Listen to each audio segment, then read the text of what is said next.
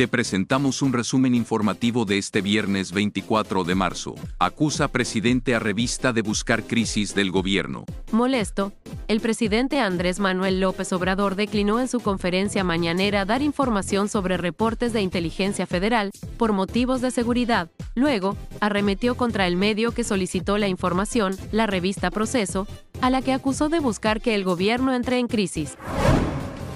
Y en información local, el municipio retomará el control del agua potable. El presidente municipal de Aguascalientes, Leonardo Montañez Castro, reiteró que el municipio retomará el control de la operación del servicio de agua potable.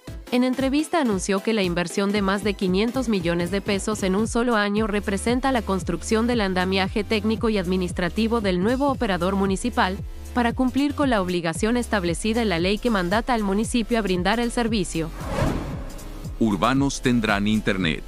La Coordinación de Movilidad del Estado anunció el programa piloto de conexión inalámbrica de Internet gratuito en 40 unidades de transporte público colectivo urbano, a fin de ofrecer este servicio a los pasajeros durante sus trayectos.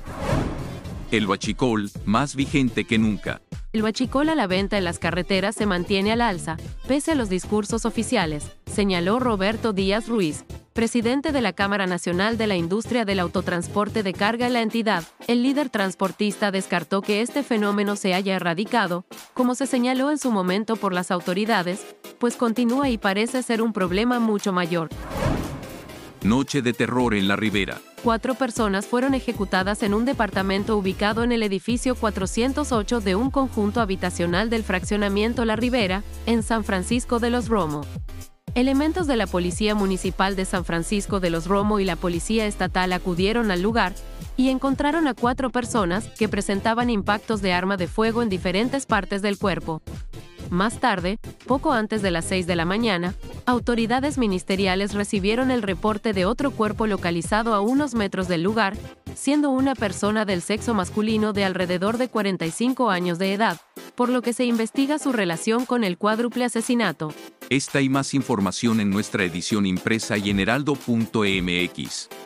Nos escuchamos el próximo lunes.